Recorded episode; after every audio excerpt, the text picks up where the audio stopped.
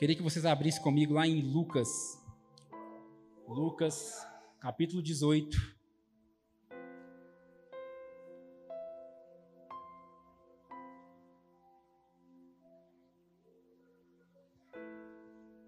Versículo 18 também.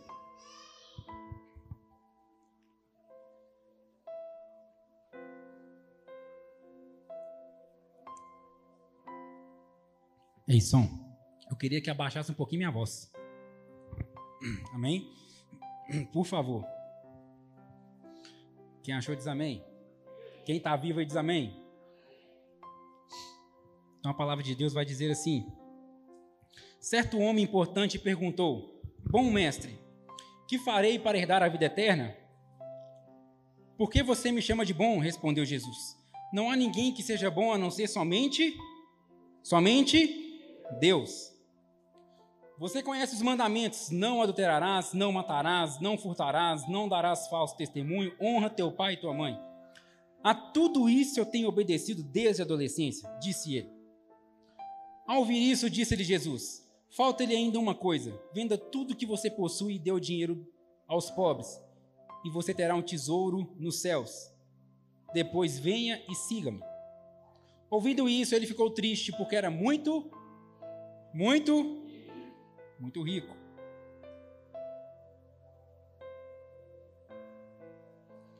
Vendo o entristecido, Jesus disse: Como é difícil aos ricos entrar no reino de Deus.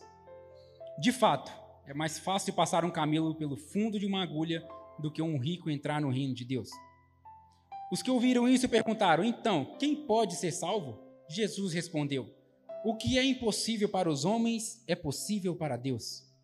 Pedro lhe disse: Nós deixamos tudo que tínhamos para seguir-te. Respondeu Jesus: Digo-lhes a verdade: ninguém que tenha deixado casa, mulher, irmãos, pai ou filhos, por causa do reino, do reino de Deus, deixará de receber na presente era muitas vezes mais e na era futura a vida eterna. Amém? Feche seus olhos. Senhor Deus e Pai, muito obrigado, Senhor, por essa noite. Muito obrigado por essa oportunidade. Pai, que em nome de Jesus, Pai, que nada possa sair, Senhor, do meu jeito, mas sim do seu. Estou aqui, Senhor, para ser boca do Senhor. Que esses corações que estão aqui essa noite, Senhor, possam receber a tua palavra hoje. O louvor já falou muito nos nossos corações, mas que em nome de Jesus, essa palavra possa falar, Senhor, não somente dos corações dos irmãos, mas como tem falado comigo também. Amém. Amém. Então aqui nós vamos trabalhar hoje em cima de uma história hein, do jovem rico. Quem é jovem aqui, levanta a mão. Amém. Todo mundo aqui é jovem. E esse jovem, ele se perdeu no meio do caminho, apesar de estar dentro da igreja. E se a gente for parar para pensar a história do contexto, o contexto dessa história, a gente vai ver que era um jovem que ele tinha tudo, mas não tinha nada parecia que ele estava no caminho certo, mas não estava no caminho certo. E no versículo 18, se a gente for pegar para ler aqui, certo homem importante perguntou: Bom mestre, que farei para herdar a vida eterna? Essa foi a primeira pergunta que esse jovem, que esse homem fez para Jesus. Quando a gente tem esse tipo de dúvida na nossa vida, é porque a gente não tem certeza da nossa salvação. Amém? Amém, gente? Quando nós temos essa dúvida é porque nós não temos certeza da nossa salvação. E a gente sempre lembra da nossa salvação quando algo acontece, algo de ruim acontece. É muito difícil a gente ficar lembrando da salvação quando a gente está com a vida diante de Deus íntegra. Por quê? Nós já sabemos que somos salvos. Então, toda situação que acontece na nossa vida, no nosso dia a dia, que venha lembrar da salvação, a gente para e pensa: será que eu vou ser salvo mesmo? Será que a minha vida vai ser entregue nas mãos do Senhor? E se a gente for buscar um pouquinho aí no versículo, é, vai comigo aí no versículo. No versículo 15. Olha só para você ver: o povo também estava ali trazendo criancinhas para que Jesus tocasse nelas. Ao verem isso, os discípulos repreendiam os que os tinham trazido.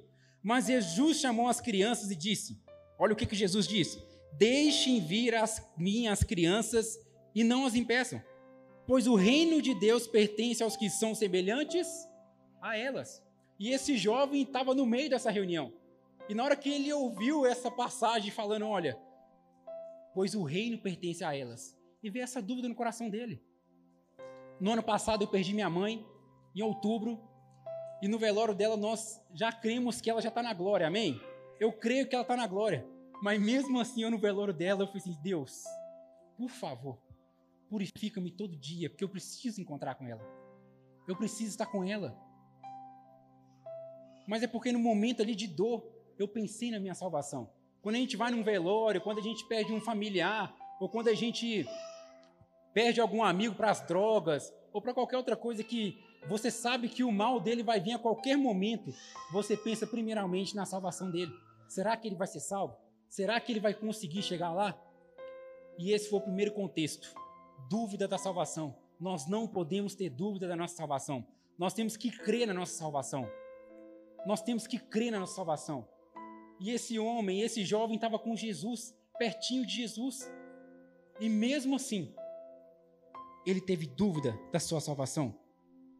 Quem está comigo diz amém. E quando a gente tem dúvida da nossa salvação, a gente começa a tomar decisões e fazer perguntas erradas. Foi o que esse jovem diz no versículo 19. No versículo 19. No, no versículo 18 ainda. Olha só para você o que, que ele diz, parte B. Bom mestre, que farei para herdar a vida eterna? Ele já estava com uma dúvida no coração. Mas ele mesmo assim foi perguntar a Jesus: Jesus, que, que eu tenho que fazer para herdar a vida eterna? O que, que eu tenho que fazer para herdar a vida eterna? E a primeira coisa que Jesus joga para ele é uma pergunta: Por que você me chama de bom? Quando a gente não tem certeza da nossa salvação, nós não conseguimos ver Deus na nossa vida.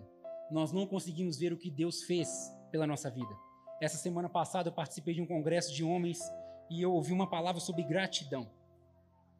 Gratidão. Se você é grato pela sua vida, pela sua família, pelo seu emprego, por tudo que você tem feito, você vai ver que Deus é bom, porque Deus tem cuidado de você. E mesmo assim, nós temos dúvidas do que Deus é bom. Quantas das vezes nós passamos dificuldades e não conseguimos entender que Deus é bom? Deus é bom e as suas misericórdias duram para sempre. Amém? Quem está comigo diz amém. E Jesus jogou para ele: Olha, por que me chama de bom? E ainda Jesus respondeu: Não há ninguém que seja bom a não ser somente Deus. Então a primeira coisa que ele teve, dúvida da sua salvação. E quando a gente tem dúvida da nossa salvação, nós não conseguimos enxergar Deus na nossa vida. Porque Deus é bom o tempo todo, amém? O tempo todo Ele é bom. Quem está entendendo diz amém. E depois Jesus joga para ele assim: olha, olha o que, que Jesus fala com ele. Você conhece os mandamentos, versículo 20. Você conhece os mandamentos: não adulterarás, não matarás, não furtarás, não darás falso testemunho, honra o teu pai e a tua mãe.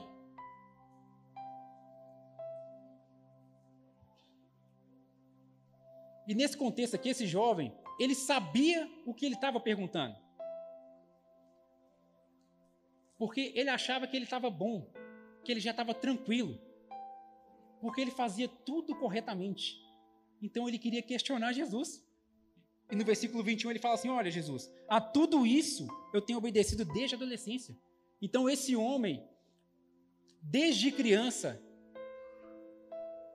ou a gente pode dizer que ele nasceu até no berço evangélico. Desde criança ele já obedecia os mandamentos de Deus. Olha aqui o que, que Jesus falou com ele. O primeiro, olha aqui, ó, no versículo 20 ainda. Não adulterarás. Jesus, eu não adultero. Talvez você está aqui dentro da igreja e você não adultera. Tem coisa na nossa vida, tem pecado na nossa vida, que o diabo ele nunca ele vai usar coisas diferentes para pegar a gente. Ele sempre vai pegar coisas que ele sabe que a gente vai cair. Se eu nunca matei uma pessoa e o diabo colocar uma arma na minha mão, eu vou, dar, eu vou ter coragem de puxar o gatilho da arma? Não, porque ele sabe que eu não vou conseguir fazer isso. Primeira coisa, esse jovem não adulterava. Não matarás. Ele também não matou ninguém. não cometeu nenhum homicídio. O terceiro aqui, ó, não furtarás. Jesus, eu também não roubo. Não roubo. Eu nunca roubei. Eu nasci no berço evangélico desde a minha adolescência e não darás falso testemunho. Honra teu pai e tua mãe. Se a gente pegar no contexto aqui, esse jovem estava dentro da igreja desde a adolescência. E tem muitos cristãos, cristãos dentro da igreja hoje que vive 20, 30, 10 anos, ou 5 anos, ou 2 anos, 3 anos, e ainda tem dúvida da sua salvação. Ah, Isaac, mas eu toco no louvor, eu prego a palavra, eu dou um bom testemunho, ajudo todo mundo, mas tem alguma coisa dentro do seu coração que Jesus ainda não conseguiu tirar. Tem alguma coisa que atrapalha de você ser 100% com Jesus. Esse jovem, ele fazia tudo o que era certo, mas ainda faltava alguma coisa para ele mudar. Talvez você venha na igreja aqui de segunda a segunda, nos cultos de. É, é quarta aqui, né? Quarta? Quarta, quando tem culto de mulheres, no culto de jovens, no culto de manhã, no domingo e no culto à noite. Mas você vem e você não tem certeza da sua salvação. Você não sabe ainda se você vai ser salvo. Você vem para a igreja achando que você vai ser salvo. Porque você não faz nada disso aqui que Jesus falou. Ele jogou para Jesus: A tudo isso eu tenho obedecido. Versículo 22. Ao ouvir isso, disse-lhe Jesus: Falta-lhe ainda uma coisa. Venda tudo que você possui e o dinheiro aos pobres. E você terá um tesouro nos céus depois venha e siga-me.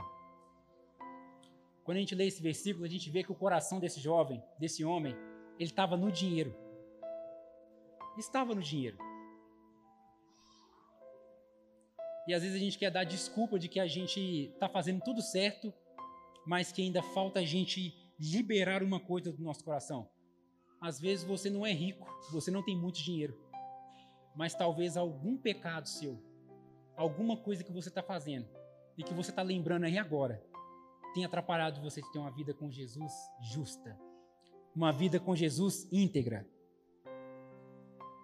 Jesus virou para ele: olha, pega tudo que você tem, vende, dê aos pobres e siga-me. Versículo 23. Ouvindo isso, ele ficou triste, porque era muito rico. Gente, como é difícil a gente largar coisas para viver a obra de Deus. Né? A gente tem vivido isso, né? Eu saí daqui sem nada, né? Nós mudamos numa Fiorino, só roupa, não foi, amor? Numa Fiorino que só foi roupa. Nós não levamos nada daqui. Quando eu cheguei lá em Bauru, eu morei com o pastor 40 dias e a Ana aqui ainda, em Belo Horizonte. E a gente foi para cidade do nada, eu não sabia nem o que ia acontecer. De vez em quando eu fico lá em casa pensando, eu sou louco demais. Eu sou louco de ter saído, largado tudo aqui para lá, mas Deus tinha propósito nisso. E como foi difícil a gente largar parente, deixar parente aqui. Como foi difícil falar para os meus pais que eu estou indo embora. Como foi difícil falar para os nossos familiares que nós estamos indo embora. Largar tudo aqui, tudo. A gente morava bem, eu tinha emprego, e nós deixamos tudo. E é muito difícil. É muito difícil fazer isso, porque eu estou vivendo isso e eu falo para vocês, é muito difícil. Mas se a gente não crê que Jesus fará algo lá na frente, eu não sei o que, que é. Nós não sabemos o que, que é. Mas a gente crê que Jesus faria algo. E Jesus está fazendo, amém? E esse jovem rico, ele não pensou lá na frente. Cara, eu vou pegar meu dinheiro todo vou dar para os pobres. E seguir Jesus? Seguir Jesus? Como é que eu vou fazer isso? Como é que eu vou pegar a minha limusine lá, a minha Ferrari, as minhas mansões? Vamos pegar nos, no contexto de hoje. Como é que você pega um cara que tem um patrimônio avaliado de um milhão, dois milhões, e ainda é pouco, três milhões, e o cara vai vender tudo, dá para os pobres. Ele não vai nem vender e guardar o dinheiro, não. Vai dar para os pobres. É muito difícil. Quem está comigo diz amém.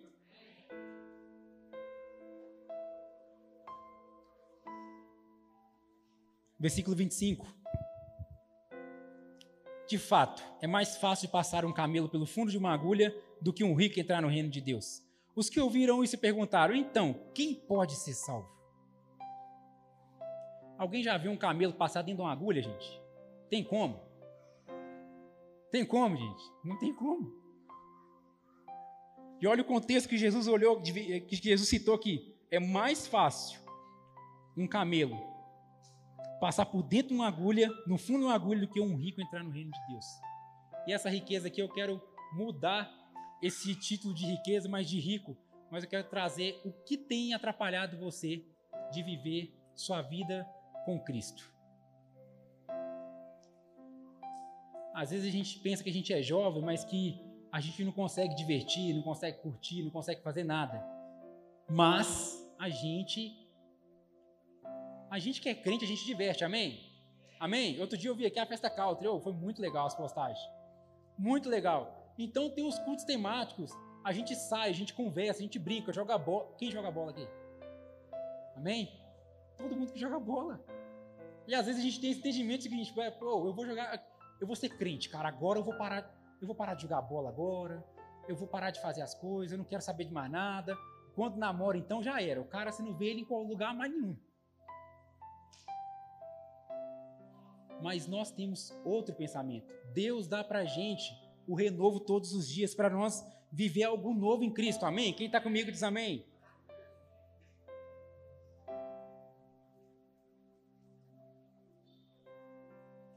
Versículo 27. Jesus respondeu: o que é impossível para os homens é possível para Deus. Pedro lhe disse: Nós deixamos tudo que tínhamos para seguir-te. E respondeu Jesus: Digo-lhes a verdade: ninguém que tenha deixado casa, mulher, irmãos, pais ou filhos por causa do reino de Deus, deixará de receber na presente era muitas vezes mais, e na era futura a vida eterna eu quero trazer um pouco de importância para esse, para esse, essa reflexão final aqui do que eu li. Olha o que, que Jesus falou com, com ele. Digo-lhes a verdade: ninguém que tenha deixado casa, mulher, irmão, pais ou filhos, por causa do reino de Deus, deixará de receber, da, na presente era, muitas vezes mais, e na era futura, a vida eterna a primeira pergunta que eu quero fazer para você que está aqui hoje, essa noite: O que você tem deixado para viver o reino de Deus? O que você tem deixado para viver a glória de Deus? O Vander comentou aqui um negócio que é fato. A gente não custa deixar um arroz, fazer um jejum de arroz, fazer um chocolate, fazer café, refrigerante. E olha o que, que Jesus fez por nós. Olha o que Jesus fez por nós. Eu quero trazer importância disso aqui porque é muito sério isso aqui. Porque a gente não tem deixado nada para seguir Jesus, mesmo dentro da igreja. Ah, Isaac, mas eu não sei o que, que eu vou falar, o que, que eu vou, o que, que, que eu vou deixar, o que, que eu vou fazer. Eu creio que todo mundo aqui tem algo para ensinar, amém? Amém? Lá em Atos, capítulo 1, vai falar que Jesus ele fazia e ensinava. Ele fazia e ensinava. Alguma coisa você tem para ensinar alguém. Alguma coisa você tem que fazer por alguém dentro da palavra de Deus. Alguma coisa a gente precisa fazer por alguém. E é muito fácil a gente vir na igreja e você vir sozinho e não ter, não gerar discípulo. Essa casa aqui caminha em cima de discípulo, amém? Foi o que eu aprendi aqui. Eu lembro do pastor Queco, nosso discipulado que a gente tinha, ele era o meu líder. Gente, como Deus falou com a gente. Porque o tempo todo ele falava de uma coisa que de ir embora. E no final de tudo, nós que fomos. Nós que fomos embora. Mas eu estava ali para ser discipulado, amém? Amém?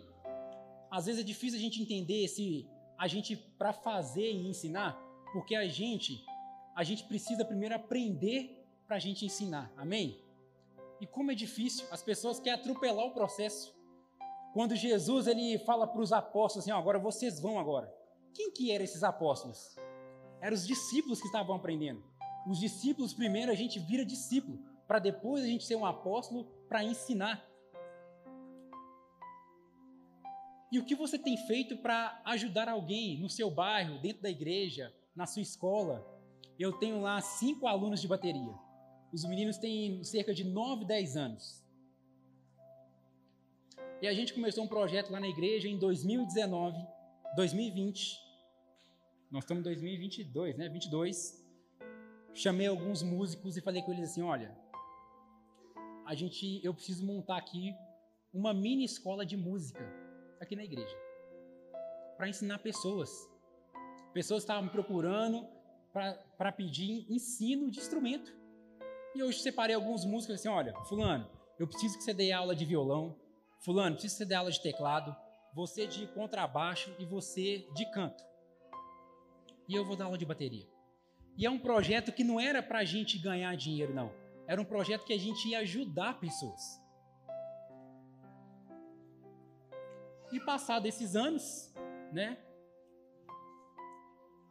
Um professor não conseguiu dar mais aula, o outro não conseguiu, o outro mais não conseguiu. Aí, no fim, ficou eu. Só ficou eu. E teve um dia que um pai de um aluno virou para mim e falou assim: Isaac, eu não, entendo isso. Cara, o que, que você está fazendo aqui? Está fazendo aqui? Só você aqui, cara. Você pede seu. Você sai do trabalho, você vem dar aula. Eu dou aula quase todos os dias da semana. Você vem aqui, mas cara, por quê? Todo mundo já saiu. Eu virei para ele e falei assim: olha, eu aprendi a ser discipulado. E eu preciso discipular alguém. Não importa a idade. Não importa se eu não estou ganhando nenhum dinheiro. O que importa é que eu estou gerando discípulo.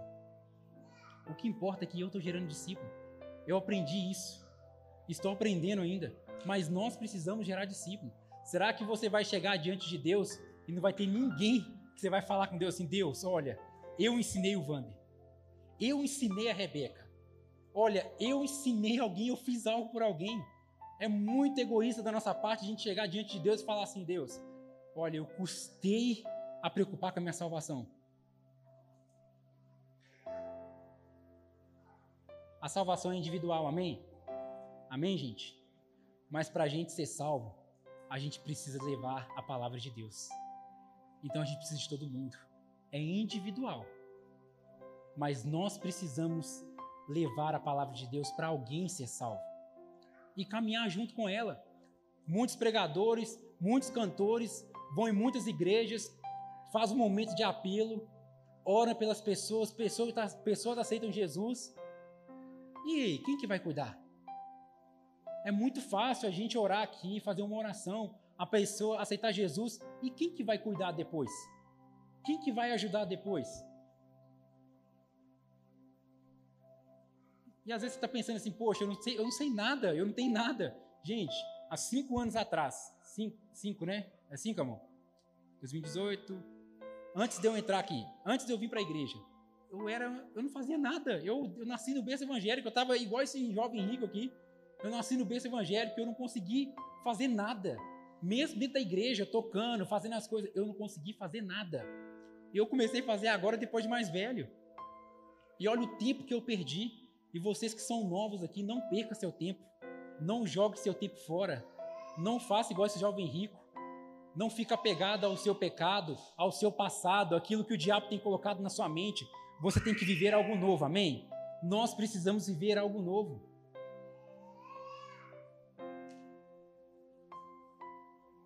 eu não sabia, eu só sabia tocar. Eu só sabia tocar.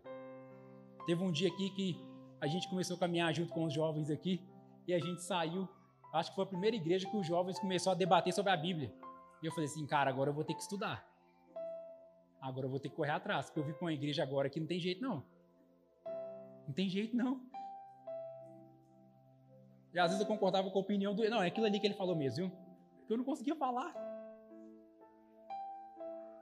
Eu não conseguia falar. Então, eu sou testemunho vivo disso.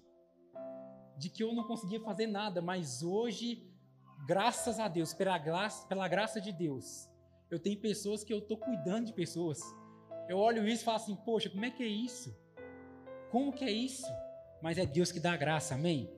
É Deus que dá a graça. E esse contexto aqui.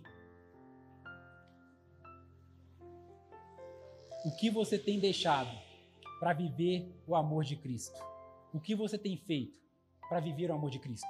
Umas duas semanas atrás, teve uma pessoa que chegou para mim, primeira de muitas, né, que chega para a gente e fala assim: Ô, oh, para que, que você fica na igreja todo dia? Para que, que você vai nos cultos? Cara, a igreja tem que ser seu segundo plano. Gente, gente dentro da igreja. A igreja tem que ser seu segundo plano. E eu virei para ela e falei assim, cara, como é que eu vou fazer segundo plano do que Deus tem feito tudo na minha vida?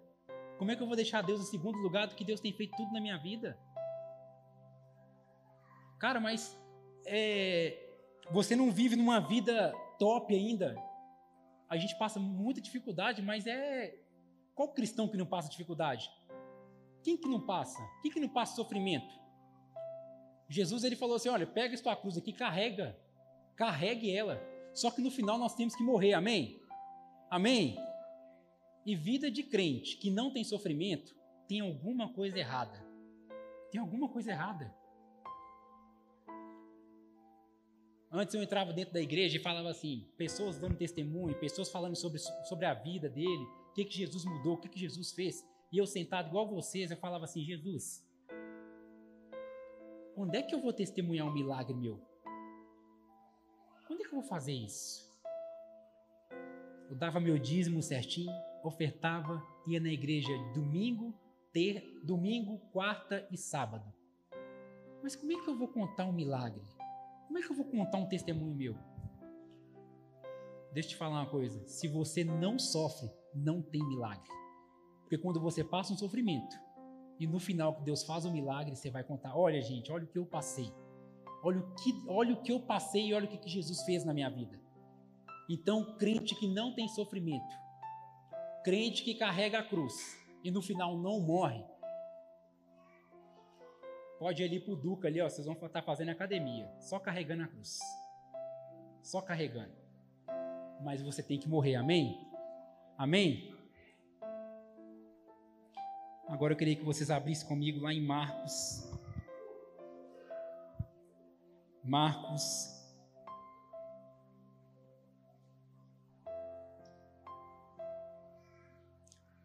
capítulo 12.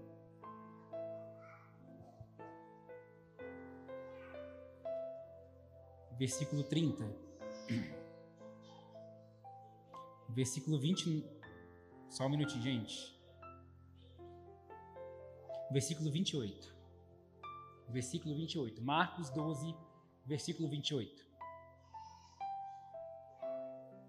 Quem achou diz amém? Um dos mestres da lei aproximou-se e ouviu e, aproximou-se e os ouviu discutindo. Notando que Jesus dera uma boa resposta, perguntou-lhe: De todo, gente, olha para você ver o que, que o cara perguntou para Jesus. De todos os mandamentos, qual é o mais importante?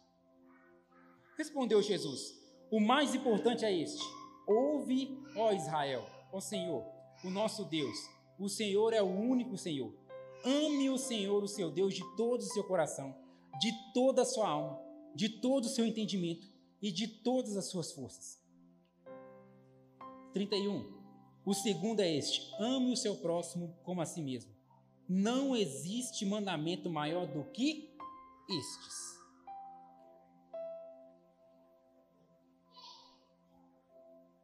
Olha os mandamentos mais importantes que Jesus falou.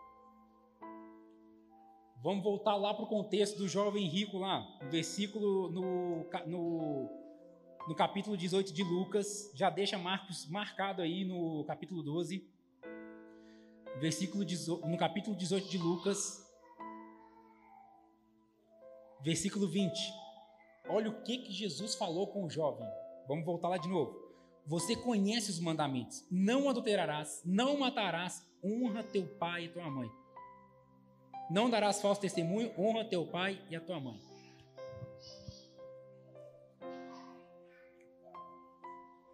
olha o que, que esse contraste desses versículos traz para nós. Um que estava com dúvida na sua salvação, e Jesus falou com ele o que, que ele tinha que fazer, mas sabendo que tinha algo no coração dele que ele precisa mudar. E no outro contexto, que perguntaram para Jesus: Jesus, qual que é o mandamento mais importante? E ele falou os dois mandamentos mais importantes. Os dois mandamentos mais importantes. Ame ao Senhor, seu Deus, de todo o seu coração, de toda a sua alma, de todo o seu entendimento, de todas as suas forças. O segundo, ame o seu próximo como a si mesmo. E às vezes a pergunta que a gente, em vez da gente falar para Deus, Deus, eu já faço tudo, Deus, o que, que eu preciso fazer para me ter a vida eterna? E Jesus foi incisivo, ele falou assim: olha, ame, os, ame o seu Deus de todo o seu coração, de toda a sua alma, sobre todas as coisas. E o segundo, ame ao seu próximo. Jesus já sabia que esse jovem rico, ele não estava cumprindo os dois mandamentos mais importantes. Ele poderia ter cumprido todos os outros mandamentos, mas os dois mais importantes ele não cumpriu. E aqui fala que esses dois mandamentos são os mandamentos mais importantes. Então quer dizer que o restante não deixa de ser, não, não deixa de, não deixa de você cumprir. Mas ele falou dos dois mandamentos mais importantes.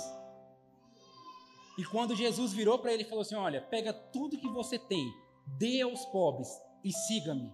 Eram os dois primeiros mandamentos porque ele ia largar o dinheiro, porque ele ia amar Jesus sobre todas as coisas, sobre todo o seu entendimento. E o segundo, porque ele ia repartir o dinheiro com os pobres. Ele estava amando o próximo dele. Olha o que, que Jesus, olha, olha esse contexto, olha a revelação que Deus trouxe para nós nesse contexto desses dois versículos.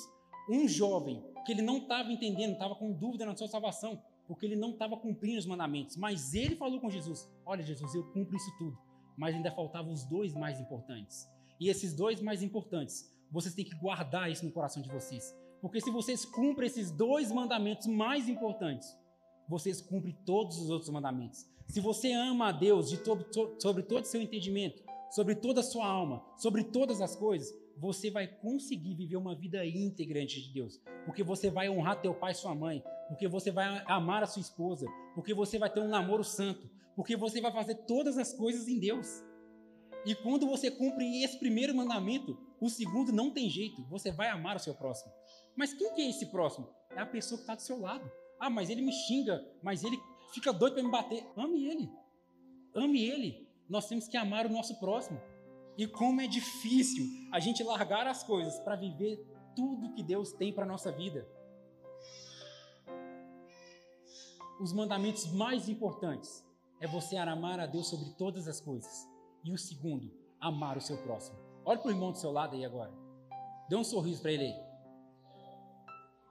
Agora fala com ele assim: Eu amo você em Cristo Jesus. Amém.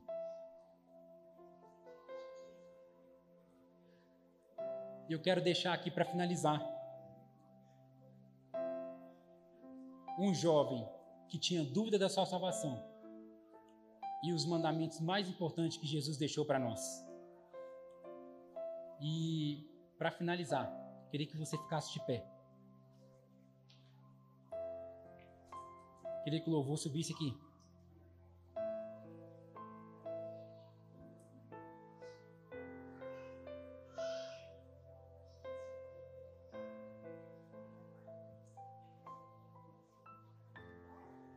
Queria que neste momento você fechasse os seus olhos aí no seu lugar.